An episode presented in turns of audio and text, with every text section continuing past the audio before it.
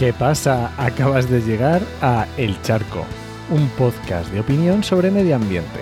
Soy Enoc Martínez, ambientólogo y profesional de medio ambiente porque trabajo y me he formado para ello.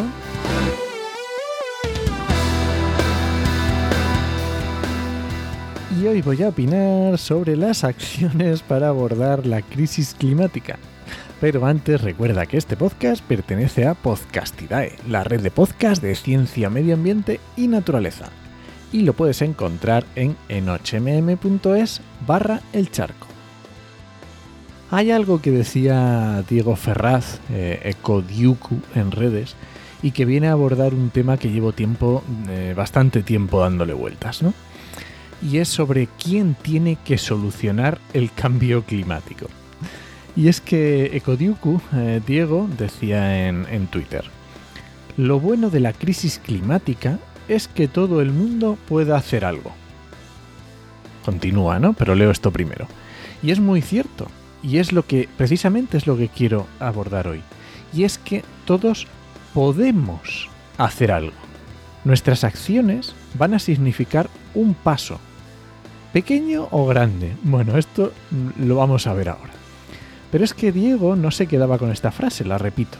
Lo bueno de la crisis climática es que todo el mundo puede hacer algo. Y continuaba. Lo malo es que todo el mundo debe hacer algo. Y ahí, justo ahí está la clave. Y es una responsabilidad compartida. Y cuando la responsabilidad es compartida, lo llevamos claro. Es, vamos, vamos fatal.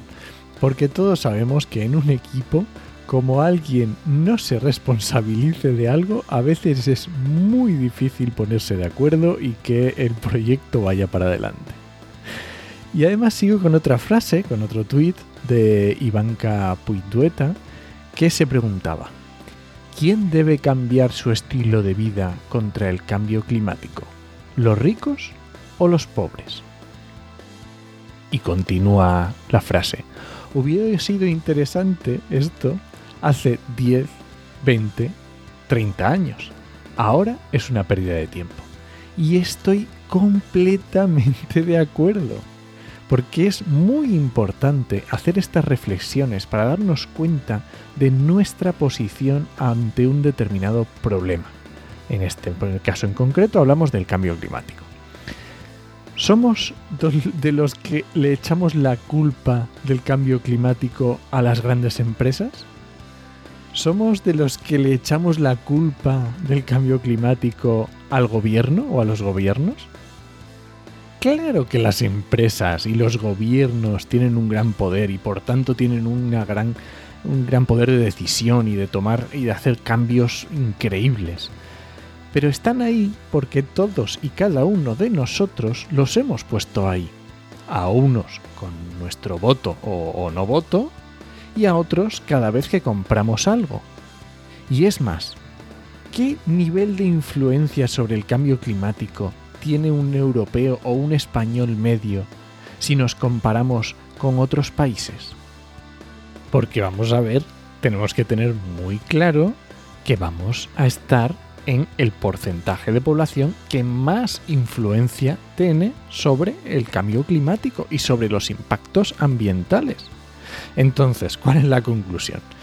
No hay tiempo para debates estériles de si los ricos o los pobres, de que si tú haces más que si yo hago menos.